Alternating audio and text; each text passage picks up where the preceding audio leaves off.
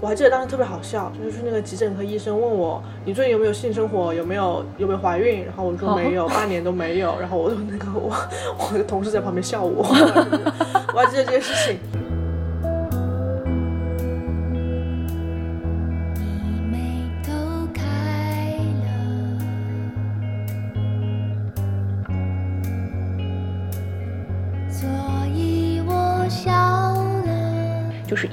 一定记得，不要被自己的想法困住，你一定要出去社交。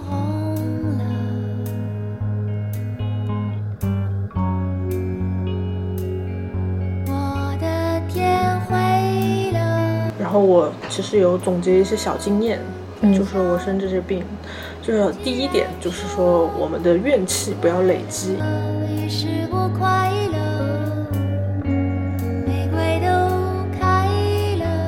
好好爱自己哦。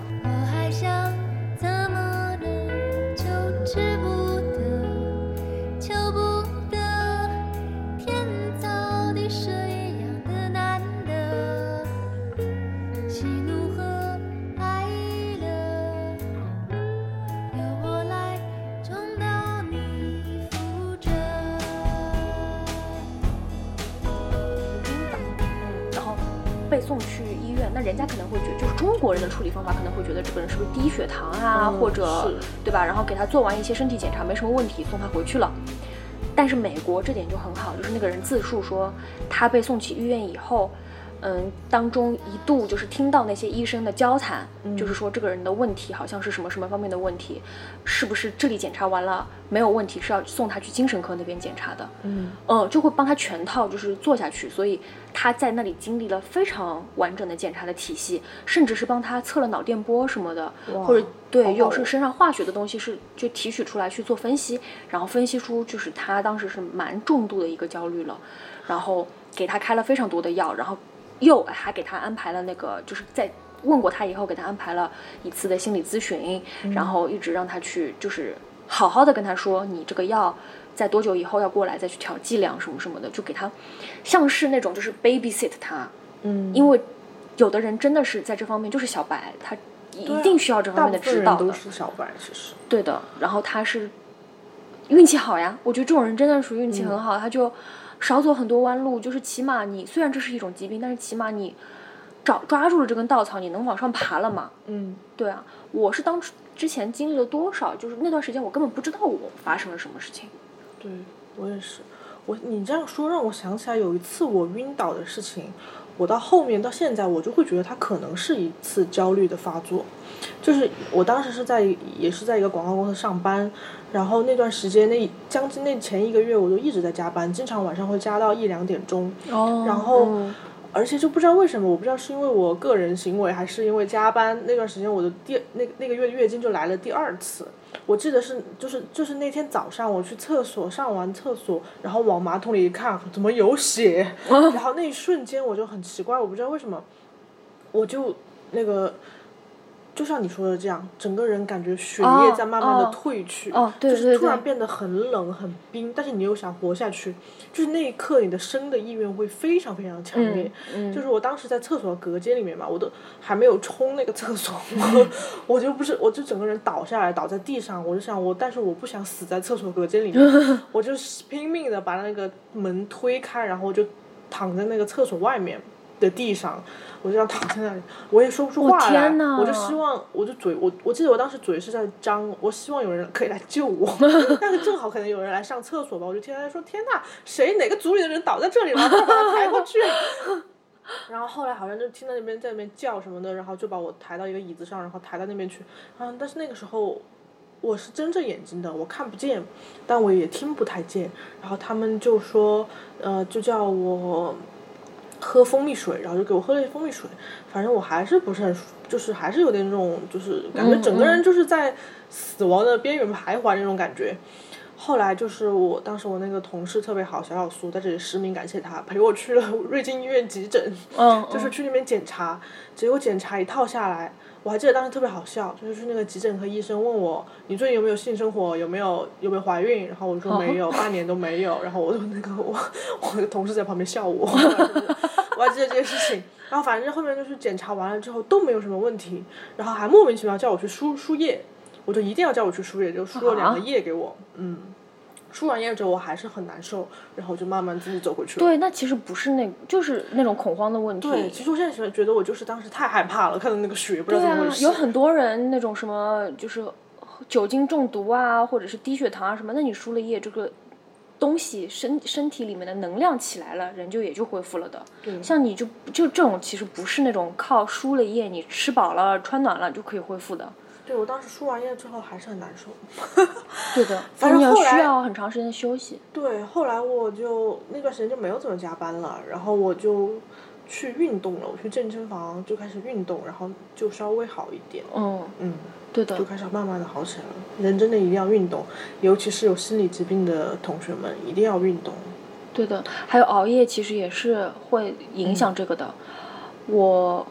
我不能说每个人都是这样，但是起码我是，以这个病达到最严重的时候，我就不熬夜了，就是我真的是不能熬夜，嗯，就是我只要稍微晚一点点睡，第二天起来我会觉得比前一天严重，哦，或者是这种这种不好的感觉重蹈覆辙，又卷土重来。可能是相反的，我那可能因为我是抑郁吧，就是我当时抑郁症是发作的时候，我就是会恶性循环。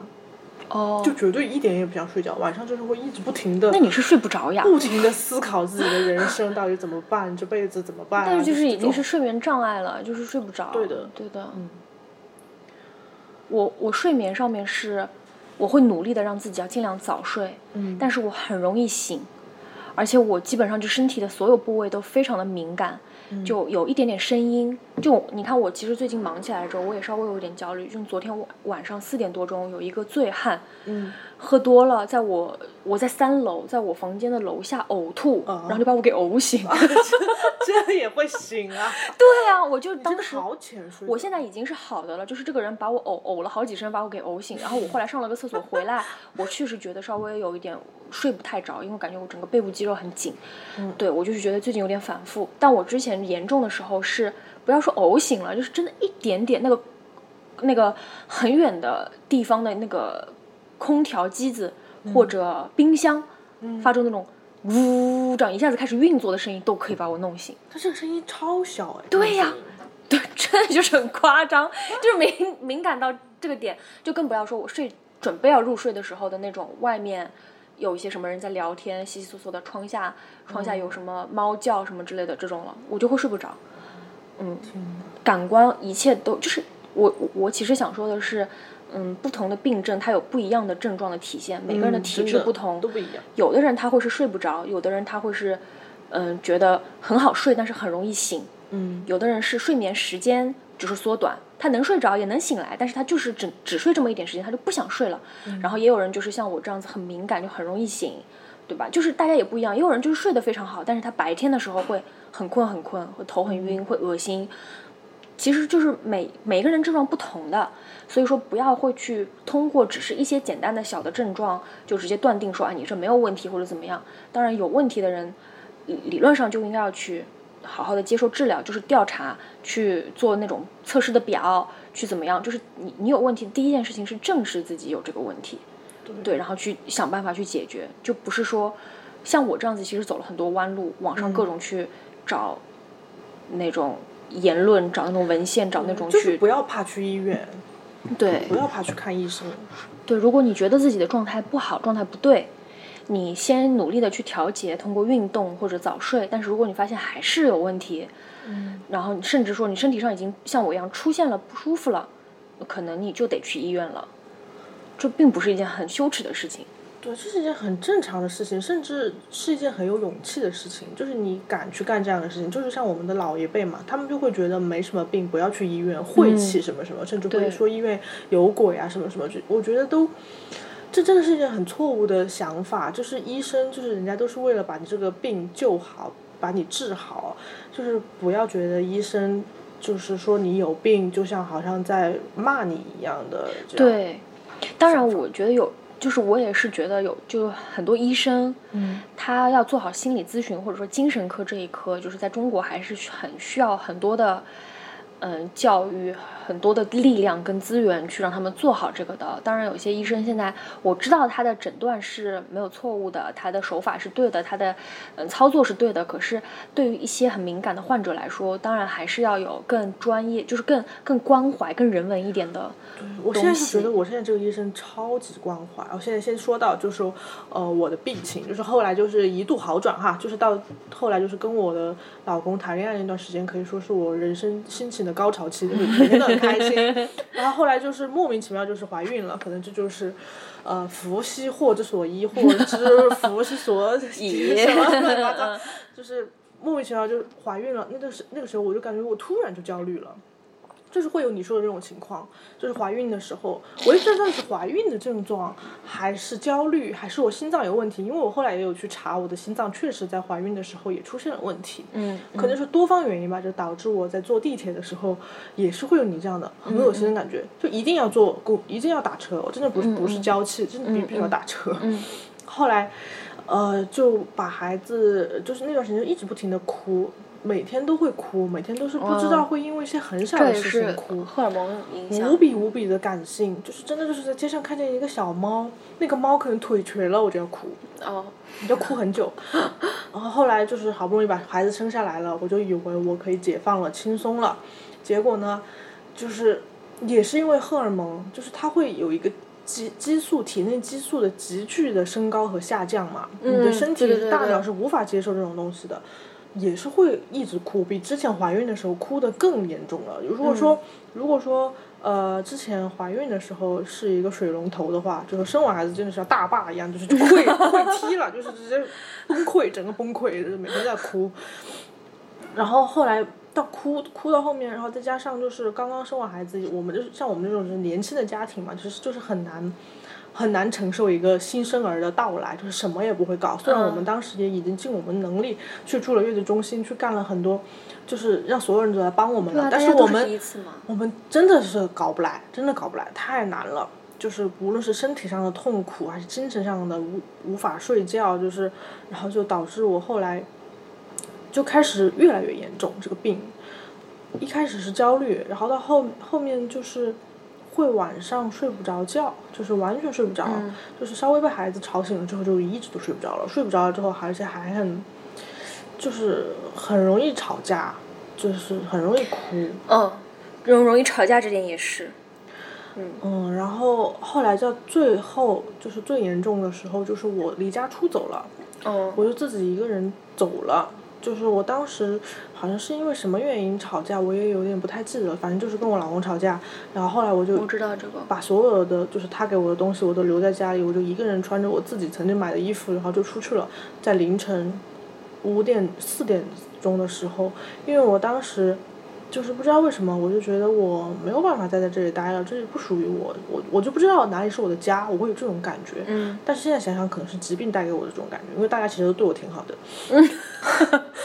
就是，然后我就出去了，我就买了一张机票，我手机也没带，我就说我凭我的身份证就去坐飞机走了，然后，呃，我就用现金。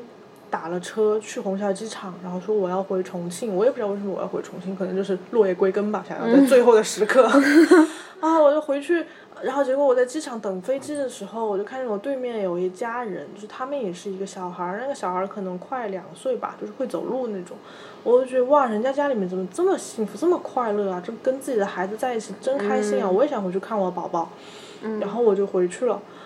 呃，我就我就我就没有上那个飞机，当时就是登机口在喊了，然后我就没有上那个飞机。但是我在想，我也没有，我也很难回去。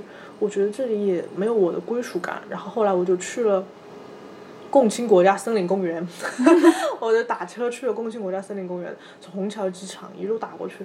然后我就在里面，就是当时也没有人，因为当时很早，可能早上七八点钟吧。那个公园就是，就是。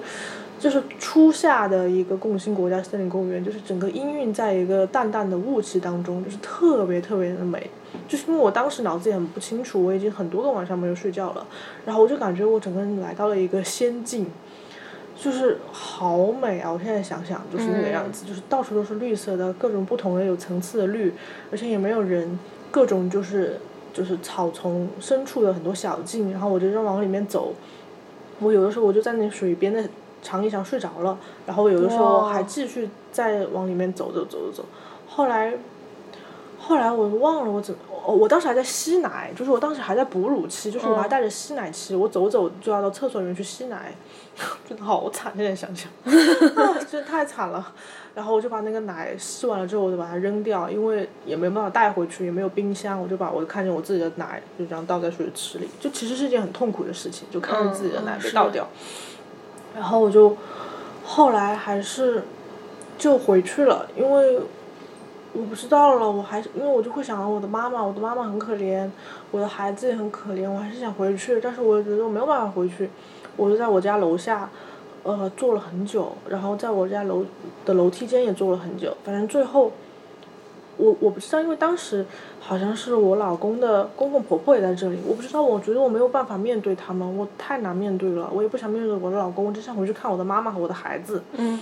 然后我就趁他们，我就看他们都不在的时候，我就去回去看，就回去跟我的妈妈敲门了。然后之后他就在那边哭，他说：“你怎么可以这样对我？什么什么这些？”他他是肯定不能理解我的这个心理疾病的，他就是觉得你不要再这样做了。然后他会觉得你让我担心了。对他，他也怪我老公说你为什么要跟那个我这样吵架？为什么要把他逼到如此的地步？什么什么这些？然后到后来。反正，嗯，就是我老公有跟我说很多，也就是说，你下次如果你想出去散心什么的，你就可以跟我们讲，我们有什么事情可以帮到你的都可以说。然后反正就是，呃，后来就过了这件事情。然后我就发现我这个病啊，就是我会一直想要往外面走，我想一直想要消失。我觉得我就让我想到那个村上春树有一个小短篇小说。好像就是讲有一个女的，就是一直晚上都不睡觉，她一直就想要让自己消失，消失在这个世界里面。后来她有一次就终于就消失了。还有就是像那个《那不勒斯四部曲》里面那个莉拉，她也是这样的，她就想要自己彻底的消失在这个世界上。我当时就是这种想法。然后反正后来，嗯，就是。我我也知道我自己是精神有问题的，因为我身边有很多认识的人，他们都有有过这样的问题。我知道这肯定是心理疾病，但是就是这个疾病，当它真正的笼罩在你身上的时候，你就很难去把它摆脱掉。你要去医院就是一件很艰难的事情。对的，是的。太难了，唉，就就像是你是一个癌症患者，你要去把它你的肿瘤割掉，就是很难。虽然你知道这必须要割掉，然后。反正最后我还是就是去了那个医院，然后就是找到了我现在这个医生。他当时就是，他真的像一个慈母，那个医生就是特别关怀，他就听我。听问我说你怎么了？然后我就跟他讲，我一边讲一边哭。他就说是的，是这样的，很正常啊。他说你已经很坚强了，你现在坚持母乳喂养，坚持了四个月。我当时只喂了一个月，我就受不了了，我就不喂了。什么这些？我听到这些我就整个人崩溃哭。我就说啊，怎么会有这么好的医生？然后他就说，嗯，你现在这个是有病的，是需要吃药的，但是我们吃药都会好起来的，慢慢的过一段时间就好了，什么什么这些，我就哭。然后。他我就说那要不要做什么测试呢？我一边哭一边还记得说要不要做测试。我想说你不要在这里听我讲了就是什么，还是要做下测试。嗯。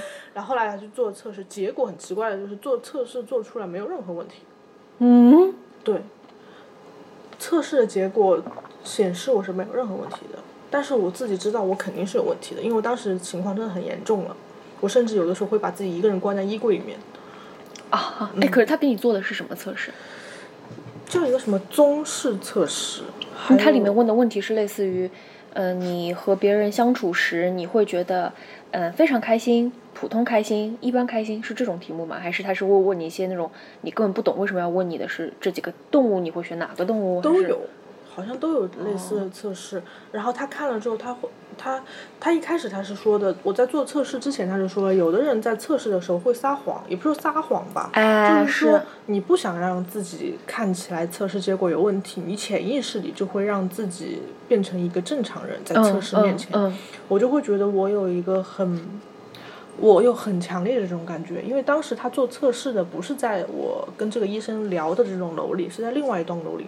那个楼里面很多人，很多看起来很正常的人，感觉就是像公司里面的人一样那样正常，都是年轻人。然后我就会想说啊，他们好像都有病啊，我也不想有病，就是可能会潜意识里有这种想法，嗯，就是会在答题的时候，在答题的时候就像在那种老式的网吧上网一样，就是很多电脑大家都坐在一起，然后我就答题答题，然后反正最后测出来说没有问题，但是你还是就是要吃药，但是你会害怕有什么这些呃症状什么的都很正常，然后你可以先吃吃看，先吃一两个星期，然后我们再看。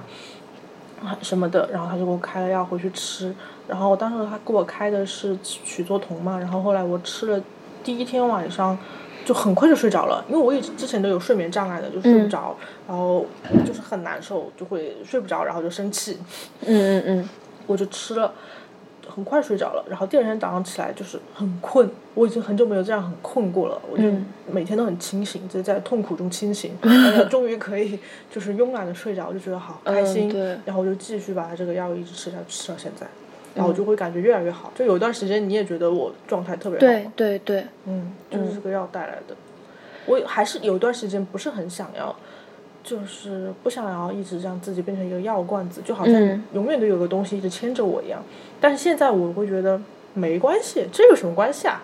就是，就像你每天都要化妆卸妆一样，你不过就是每天多吃一个小药丸，其实也碍不了你多大事儿。就是你真的心里面把它接受了之后，你就会觉得自己其实真的也还好，就没什么问题。嗯。但是很奇怪的是，我不知道是我自己的心理疾病造成的原因，还是因为我生了孩子体内的激素的原因，我还是会觉得我自己整个人有点性情大变了。就是我不会像以前一样特别想要去抽烟喝酒，就是特别想要去做那种很反叛的事情。嗯。不想，就是我以前特别喜欢看那种恐怖片，然后玩恐怖密室嘛，然后现在我都不敢了。而且我以前很喜欢坐过山车、跳楼机这些，现在我也会很害怕。我觉得是害怕他对你心理造成的刺激吗？是一一个是有可能是，还有一个也有可能是我以前对这种恐怖的东西的向往，说不定其实就是也不是说很正向的东西。哦，就是说有，就是大家不是都说嘛，什么当你凝凝视深渊的时候，深渊也在凝视着你。嗯，就是你看多恐怖的这些东西了之后，它就是还是会影响你的。就是可能我吃了这个药之后，我的身体就是产生了一种抗体，就是让我去屏蔽这些东西，就是不要不要再去接受那么多负负面的东西了。嗯嗯，对，就是最虽然他只是玩哈，但还还是蛮负面、蛮消极的。最近有一次我这样发起来，就是去看那个悬崖之上，我不知道你有没有看？没有看。对，你你不看是正确的。它里面有一幕特别。我很久没看这种东西了，所以我当时特别受不了。就就是那个张译，他是个间谍嘛，然后好像是被什么抓起来了，然后那个人要电击他，电击他的时候莫名其妙要把他的乳头也夹住，就 还要夹他很多地方，反正把他整个人这样夹住，然后要电他。然后当时我不知道为什么，我就整个人就是发麻，我就说我不要看这个。我可能声音当时很大，但是我自己完全没有意识到我声音很大。我说我不要看这个，然后刘仪伟说你怎么回事？你为什么要在这里这样发起来？然后我整我就直接冲出电影院了。哦，我我能理解，能理解吧？就是我能理解，没有办法看。就是他当时就是我我老公当时非常不理理解我当时为什么要这样。对，如果如果当时继续看下去，出问题的人就是你，就是我们自己。对，所以就是只只有出去，这是一种自救的方法。是啊，对啊，我我怕我在里面难受发疯，我要呕吐，我会被这些东西就是逼死，所以我要赶快出去。对，嗯，我有过，而且很同意你是我。就从我有知道我有这个问题，或者说我还不知道这个算是焦虑症开始，我身体有变化、情绪有变化的时候，我就再也不看这些东西了。嗯，因为我发现我但凡接触到一点点以前那种什么很阴暗的、很有教育意义、很有社会性的美剧，什么美国恐怖故事啦，什么那个致命 ID 啦、万能钥匙啦这些，对，然后那个那个还有禁闭岛这些。都看的，现在不能看了。对的，还好年轻的时候都看过。对的，然后然后有的时候甚至像《西部世界》这种比较超现实的，然后还有一些就是讲那种那那部片子美剧叫什么来着？也是是讲女性当做生殖工具，使女啊使女的故事。我看不了这个。对，我我以前我都看的，当发生这些事情以后，这些就是我有些正在看，有些是已经看过，然后又出了新的一季什么的，就全部在我这里斩断，就我知道我没有办法看。嗯，我也是没办法看。然后我不是也是跟多文熙在一起嘛，在一起以后，其实我自己知道我整个人状态好了很多。嗯。但是他推荐过我一部，也不是推荐，就我们聊天聊到过一一部电影叫《象人》嘛。就是是那个脸，就是长得就是歪掉了，像一个大象一样，然后是那种脸部畸形的一个人，他的故事，然后他拍的就是很黑白画风，然后有点美国恐怖故事那种调调性，就会把说的很 creepy，很诡异。然后我当时就觉得我状态挺好的，然后就点开来看，看到一半的时候，我不要说，其实它是一个叙事电影，它并不恐怖，没有恐怖的，不没有很多恐怖的东西在里面，音效什么的。顶多了，嗯，但是我会到中间，我就自然而然的身体开始起反应了，我会觉得很窒息。对我当时看这个，他把他乳头夹住这点点，我也是特别难受。对的，忽然间整个心脏就是悬到喉咙口我感觉我被夹住了，我感觉坐在那个椅子电影上的人是我。对，所以我很羡慕、很佩服那些就是心很大、人很大条，看什么东西都觉得好像是别人的事情和自己毫无关系的。就是这样，Exactly，他就是这样。对我，我我觉得就是。当然，我们这个也有好，就我们的共情能力很强，我们共情能力我们能感受很多别人感受不到的情绪上的东西和一些戏剧的张力吧。但是不是就是当我们很状态不太好的时候，真的我 大家要知道，就是真的不能拿一些东西刺激一些有精神问题的人，这个是真的。就是我们还算是知道自己会被影响到，所以我们自己会去规避或者怎么。但有些人精神问题严重了，他你真的就属于这种东西。只是一个画面，一句话对他来说就是一种刺激，他可能立刻就会发病、发疯的那种，这个是真实存在的，这也是我们得了病，就我得了病以后我知道的一件事情。嗯，就是我后来也有跟我老公这边就叫他哇哇哈哈吧，哇哇哈哈一起分析，就说我为什么会有这些问题，就是可能我觉得哈，就是哎，还是不得不说原生家庭的问题，就是。我觉得我们两个其实就是六七和一八，我们两个的家庭其实有些地方是有点像的。对的。就是我们的父亲这一块角色是有一些缺失的，虽然我们家里可能也没有离婚，但是他们的存在对我们来说可能是会有一种伤害。对对对。对，就会。但是我们的母亲就是非常的努力，想要让我们就是逃脱这些就是痛苦的漩涡。嗯。但是他们可能不知道，他们的爱可能对我们来说也是一种负担。对他，他们的过于努力就是一种负担。对，就是会让你觉得，哦，我我到底要怎么做才可以让我的妈妈免受这些痛苦？对。是我就是从小到大感觉就是在，我觉得平衡才是最好的。嗯。一旦是天平失去了平衡，你就会，就会。就会想要去，你就会变成那个努力要让这个天平平衡的那个工具了。所以从小可能就承受了太多。你看，真的快乐长大的孩子，其实他免受这些的，就他只要顾自己成长就可以了。他们真的很快乐的。他不需要去顾及说我要让我的母亲觉得骄傲，我要让我的母亲快乐，或者或我要让我的父亲不要再变得那么不要始终这么的垃圾。要让自己变得不像自己的父亲。这是我的使命，我感觉就是。然后，而且其实有的父母就是在天平不平衡的情况下，他们的做事方法也不对。母亲她会去教育孩子，让孩子变成一个传话筒，他会去告诉他说：“你要叫你爸不要再这样了，你叫你爸去做个好人，你问你爸去要钱，你问你爸去要就是的很多，我觉得比我还要惨的家庭，都甚至就会变成说就是。”孩子变成母亲用来要挟老公的一个工具，或者说去操控自己的丈夫、讨钱、讨房子的一个工具。这样子，其实小孩一开始是不知道发生了什么，他甚至永远都不知道发生了什么。但他意识过来的时候，就是或者他长大的过程中，这些东西就已经植入他的骨髓，他就会觉得自己都是为别人在活着，自己始终要让别人的满意。就。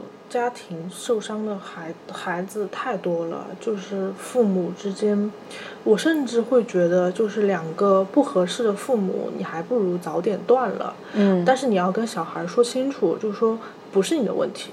孩子太容易把所有的事情都归到自己身上了。对的。你会觉得一个小孩好像没心没肺，每天就是哦，你给他吃什么他就吃，你给他穿什么都穿，他也不不赚钱。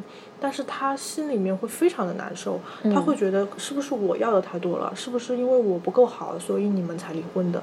嗯，为什么就是我生在这样的家庭？就是他会问很多很多的问题。小孩在青春期的人生、人生观念的形成过程中，就所以我觉得父母真的太重要了。就是如果没有做好一定的心理准备，一定不要当父母。嗯，我之前有听到过，就是有的微博大 V 他会很直接的去发一些言论，就是说，当你长大了，超过十八岁了，你当你发现这时你发现你的父母对你来说是一种负担，是一种累赘的时候，请你赶快离开他们。嗯，就他已经，我觉得这个是的，其实就不再是人家说的那种你要尽孝道，你要始终和他们绑定在一起。我我虽然说我们两个的父母吧，虽然也不是说也不坏，就是他们肯定也也是也会是有一定的问题，就是是常人嘛。但是有的人的父母真的就是有毒，嗯那个真的很吓人的，就是他们就是可能在你小的时候，就他都就没有怎么管你，然后等你长大了，好像可以赚钱了，就马上过来扒着你要把你手上的钱都抢过去。哇，这种人真的一定要远离。是的，他们根本没有做父母的意识，他们生这个孩子出来的时候就没有在。没有考虑过，而这个小孩出来了，他生下来的时候他就没有把他生下来这个婴儿当成人去培养他。对，就是只是一个为了满足自己生活欲望和一己私利的工具。嗯，每个孩子其实都是生命，而且孩子是最最脆弱、最最需要付出成倍成倍的努力和教育去让他，就是这样子社会才会变得更好，就是大家每一个人才会有作为人的良知和和对整被对别人的一个关怀。那个心，这样的不然的话，就是一切都会变得很糟糕。我觉得稳定的家庭关系真的太重要了。就是像我像哇哇哈哈的家庭，虽然他父母也没有说费心费力去教他很多很多东西吧，就他们，因为他们两个就是很好，就说这两个人就是在一起就是很配，就是每天都很开心。他爸爸做饭，然后他妈妈可能我也不知道妈妈干什么，可能做家务吧，然后就是。很快乐，所以就导致就不是导致，就是让让他的就是心里面非常健康。就是他虽然看起来有的时候神神经经的，但是他的内核就是非常稳定的，就是向上。嗯嗯，这就是我非常羡慕的地方，就是我我什么时候可以如此稳定？嗯，游戏游戏也是的，我我会听到他说他和他他的父母之间小时候带他玩这个玩那个，然后他们一块儿去。嗯，骑车一块儿到哪里野外去爬山什么的，这样的事情，就是我甚至对我来说，这个都已经是很难得的了，因为我几乎没有经历过我和我的父母三个人一起出游。我好像记得我只有一次吧，还是两次？嗯，这辈子，反正我是。很想笑的时候有过，我看过照片，嗯，但我的印象里、记忆里面是没有的，嗯，所以我很难以想象，就是他们三个人，我就是我们三个人是可以和谐相处，在外面一起玩的那么开心的吗？我想都不敢想。但是我听他讲这些事情，我会觉得这是很美好的，就是你只有长大的过程中经历过这些，你才会知道，就是你相信很多很很真实的，就相信大家就是亲人之间的这个感情是实打实的。你就会变得很很愿意去接受很多事情，就不会像我们这样很容易生气，很容易疑惑，就是就是猜忌别人。我其实是很没有自信的一个人，我不知道你你你可还？我现在好很多，你好很多。我以前不行，我之前真的很没自信，我现在稍微再想要把它 build 起来一点哈，就是 真的很不自信。我会觉得自己做什么可能都我不知道我做什么合适，因为我觉得我什么都不是说做的很好。但是就是我那个哇哇哈哈就不是这样，他就会觉得我只要想做，我都可以做得很好。他就会觉得我现在在做的这些东西，虽然我觉得他现在已经可以了，他会觉得这些都这些算什么？我还可以更好。他就是会有这种想法，就是我会觉得哇，人怎么可以自信到这种地步啊？太自信了吧，男的也，男的真的这个，我觉得太自信了。这要把男女撇开说，男生好像也更容易更自信。就是他说他当时刚毕业的时候，他有一段时间没有工作，但呃哦，他后来就终于找到工作了。他的工工资是四千块钱，然后但是当时的时候，他的最好的那些朋友，就是工作估计都已经可以赚一两万了，但是他心里面。毫无波澜，他甚至觉得自己比他们更牛逼，就是觉得啊，你们赚一两万，说什么？我以后可是要赚大钱的人。我靠！就是他会非常的稳定的去相信自己，很好，很，而且他这样子是很乐观，对吧？其实太屌了，我觉得这是这一点真是非常值得学习。嗯，这点也是我身上没有的，很值得学习。嗯，又自信就算了，还很乐观。我是一个相对消极的人，就是我看所有的东西，我现在好一点了，就是我会把。我的消极的心态当成就是做最不好的打算的一个准备，然后尽量的让自己乐观的看待很多事情。但是我常常会还没有做一件事情就陷入一个就是完蛋，就是搞不好的一个怪圈，然后自己，而且我觉得也是因为我以前其实也是很不自信的。我觉得我从初中开始，如果我有的朋我有朋友坐在这儿一块儿聊，就我的初中同学什么的，他其实会说他们能够。论证我以前初中开始就是一个脾气很大的人，而且你其实越不自信，越会假装的好像，对，越会生气去生一些别人，嗯，生其实是生自己的气，对，但是会去生气，好像是看上去别人会觉得，哎，这人是在生我的气吗？是什么？但其实我们只是气自己，就是好像我们我们并没有，而且我会，我以前会很需要别人的关注，嗯，很不能接受。就是我我我就是，这其实就是对自己的那个 debuff，就是我我已经很没有自信了，完完完了，我鼓起勇气说了一句话，嗯，结果却好像是错的，却就是我鼓起勇气去交了一个朋友，但发现他并并好像没有很想要和我一起玩儿，嗯，就是我觉得我还算是我们两个都已经在努力的拖出这个快圈，有在有有有在想。健康的那个方向发展，有些人我觉得就可以想象，像《悲伤逆流成河》这种青春疼痛小说，我觉得确确实存在。就他光是这么想，他就会退缩，结果进而变成了他不付出任何努力，他拒绝社交，然后不就把自己就锁在房间里，结果就一步步的，嗯，掉到深渊嘛。就是，嗯，对的。然后我其实有总结一些小经验，就是我生这些病。就是第一点，就是说我们的怨气不要累积，因为我以前是一个非常就是往内的一个人，就是我不像哇哇哈哈，就是他有什么生气啊，就会马上就跳出来就跟别人说，我就 是我就会往自己心里面憋憋憋，然后就越憋就是这个积怨成疾，真的是积怨成疾，就是一定要就是当下就说出来，但其实这件事情对我来说很难，很难，对。我不是说很会去讲自己负面的东西，我会觉得别人不想听，我就不会去讲，我就会，我就很怕别人说你怎么一天到晚在说这些话，就是想要自己看起来好一点，就是也还可能是面子吧，或者怎么样，我就不想去讲这些事情。但是我现在觉得，就是人的这种不高兴的东西，其实还是要找到一个出口的。嗯，无论是你写下来，还是跟别人说，因为当时我去看病，那个医生也有建议我说。嗯，你可以每天记日写日记，啊，对，就是你有什么好的或者坏的都是写一下。如果你不想让别人看到，你就可以把它撕了扔掉也没关系。但是你可以写一下，这样会好一点。还有第二点就是说，大家可以去变换自己的环境，就像我一样，当时从重庆搬来上海。但是如果你没有这样的条件的话，就是就尽量去接受自己。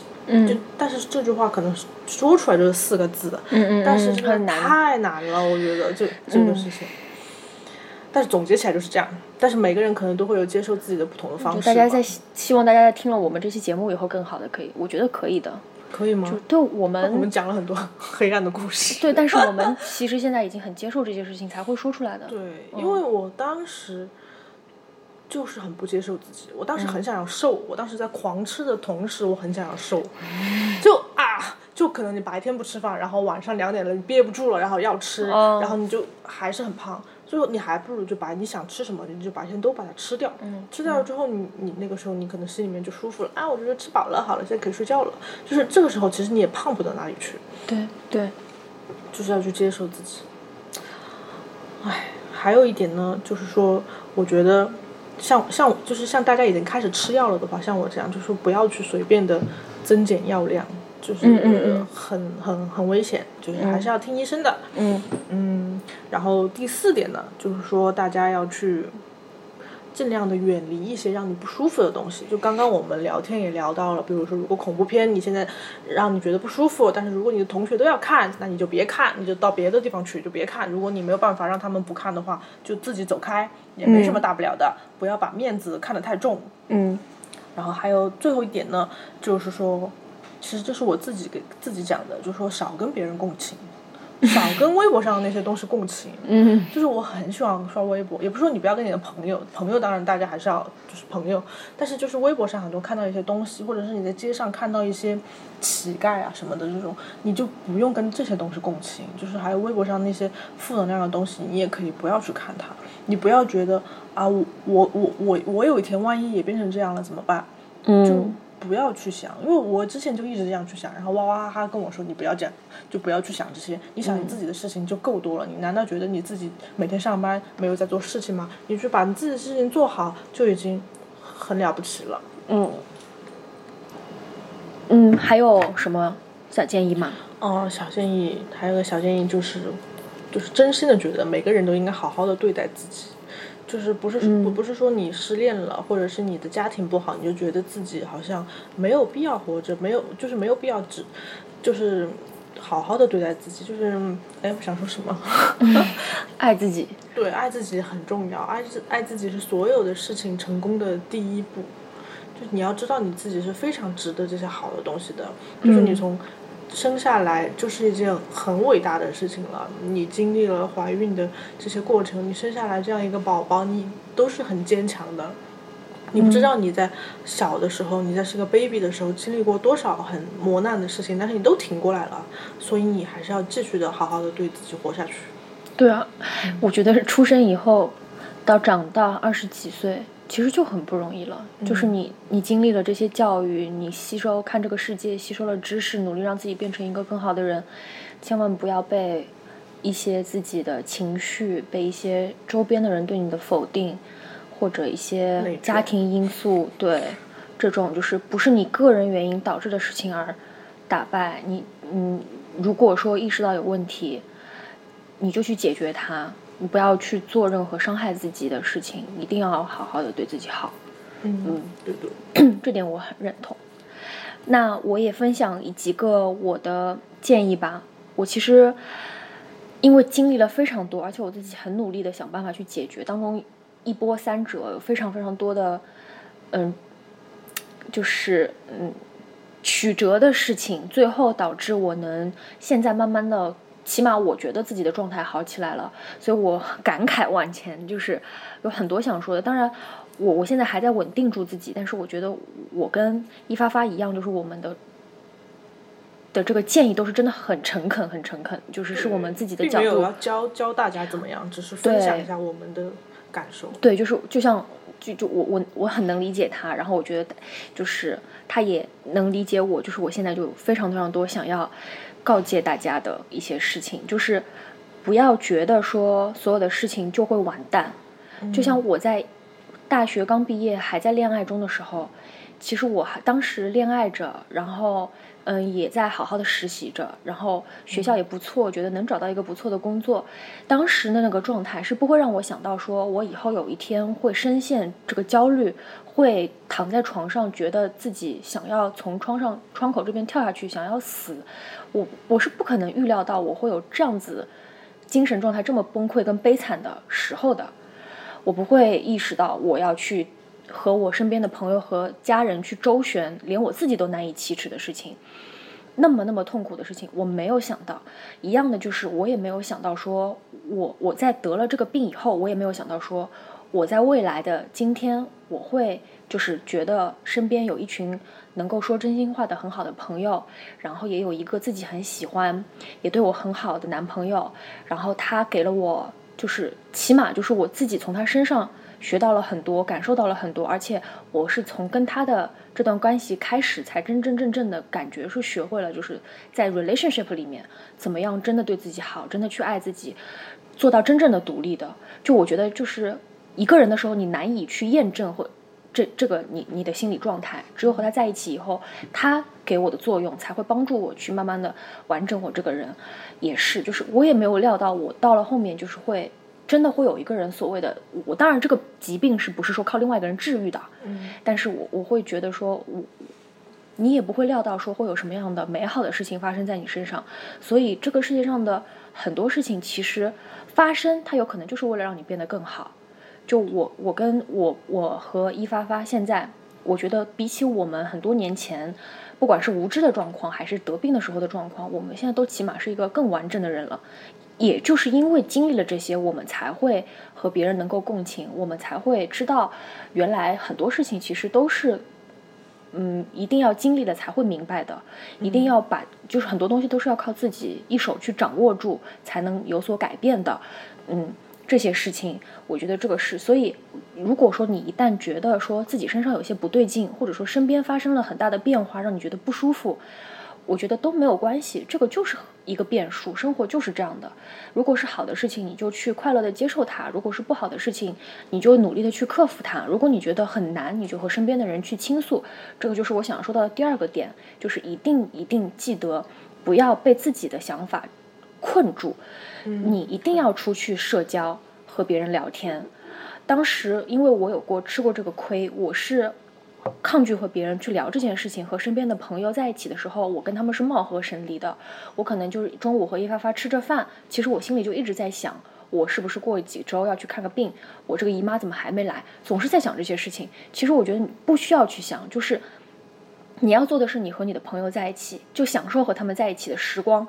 你要把你的注意力放在你跟他相处、你们两个之间的交流上面，而不是始终始终的在看自己身上有什么问题，自己现在这里不舒服，那里不舒服。就你，你要去真的去着重于自己的生活，然后当遇到了一点的问题，你就要有行动力，就是你就去做，去解决它。然后和就是，而且社交的重要一点是，你要把你的。情绪说出来，嗯，就你不要会，就是当然我知道你会害怕，你可以去找你最最信任的朋友，然后你可以好好的跟他们说。其实我觉得，你你找一个情绪稳定的时候，我我和我父母交流的时候，我也很易怒，嗯，就是我我一度就是在我生病最顶峰的时候，我我的妈妈基本上跟我说什么东西，我都会很生气，她不管说什么，我都要吼回去。我妈当时那那段时间，我其实也觉得被我。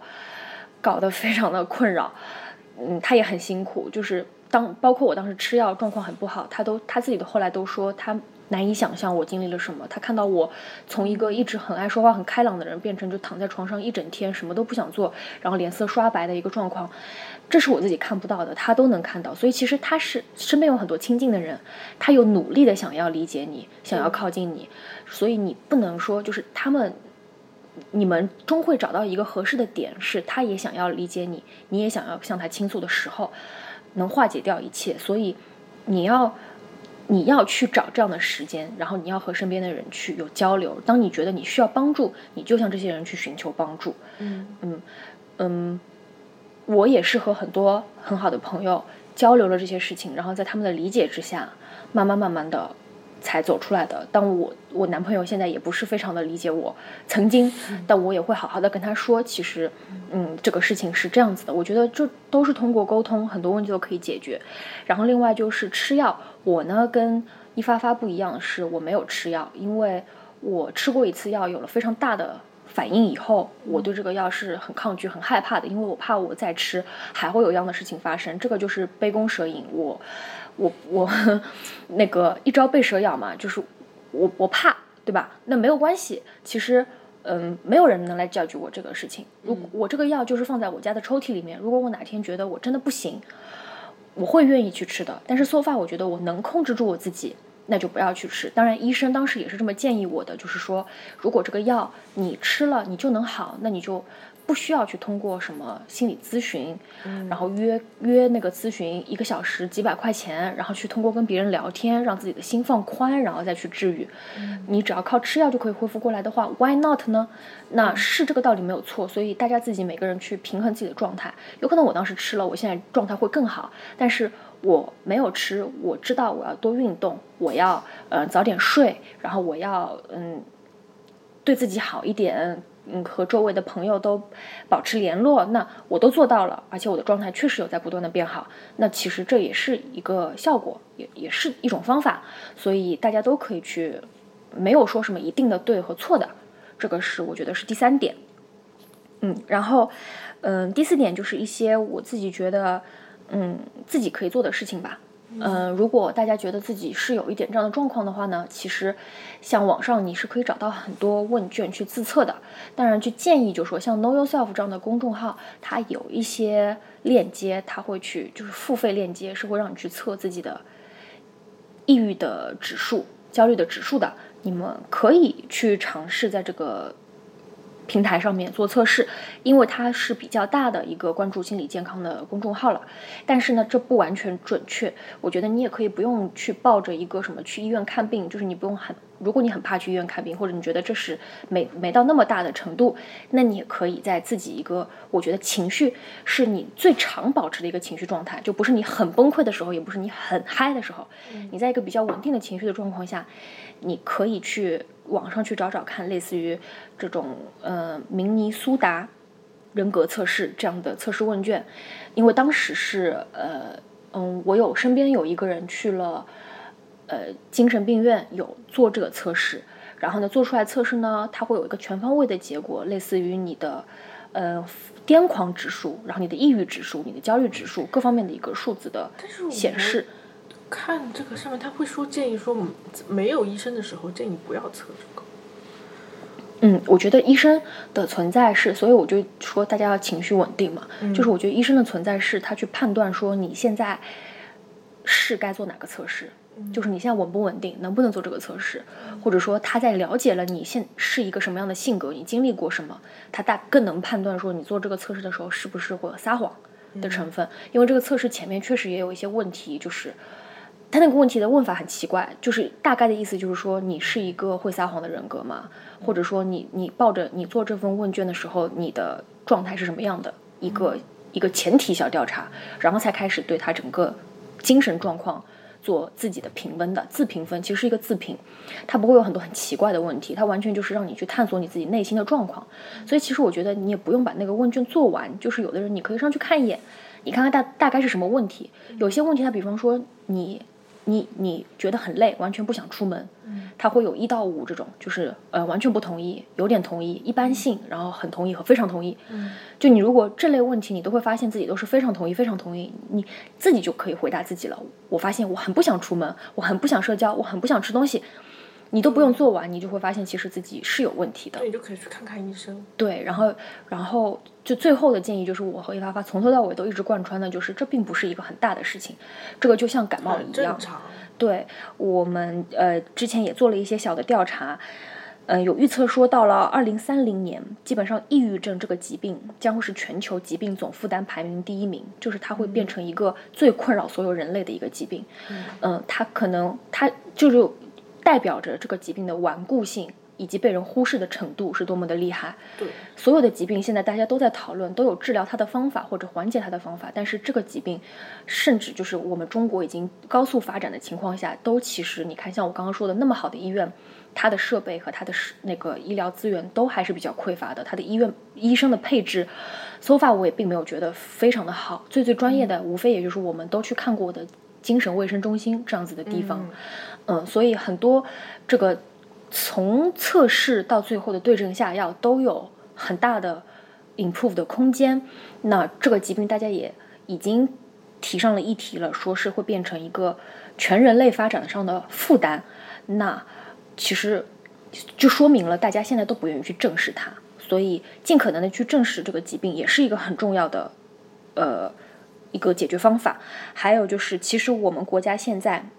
就有百分之六点九的人就是有抑郁症的，这个的高发的频率就是你走在路上，一条街出现的十五个人里面就有一个人是有抑郁症的。而且这还是就是去看过医院医生的人。对，还有很多人是不会去看。这个就是能 track 到的数据表明了，就说明有很多人其实如果带全世界的，就是全中国的人都去扫一遍，大家都做一下测试的话，其实可能就比例更高。现在你想说十四亿里面就有一亿人是有精神问题的，而且这一亿人里面有可能有重度，就是他，而且这些人还会对身边的人产生影响，所以其实这是一个辐射类型，而且是很严重的一个问题，所以大家更不需要去觉得自己很特殊、很丢人、很奇怪，并没有，所以。嗯，如果说一旦有这样子的问题，大家都去面对它，去医院积极的配合医生，然后对自己好一些，正视自己的内心，我觉得很多问题都是可以及时的解决的，而且你们的生活也会变得更加美好。嗯，记得好好爱自己哦。再见，拜拜。如果提前了解了，你们要面对的人生，不知你们是否还会有勇气前来？看见的和听到的，经常会令你们沮丧。世俗是这样强大，强大到生不出改变他们的念头来。可是，如果有机会提前了解了你们的人生，知道青春也不过只有这些日子。天哪！救我！先救我嘛！先救我嘛！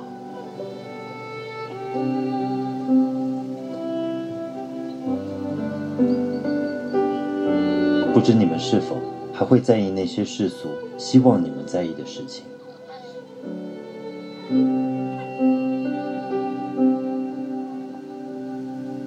比如占有多少才更荣耀？拥有什么才能被爱？等你们长大，你们会因绿芽冒出土地而喜悦，会对出生的朝阳欢呼跳跃，也会给别人善意和温暖。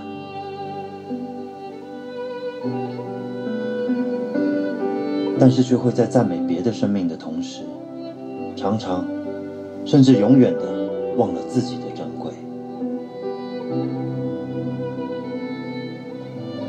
愿你在被打击时，记起你的珍贵，抵抗恶意；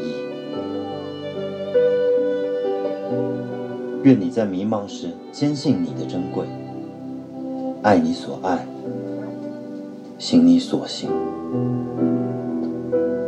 听从你心，无问西东。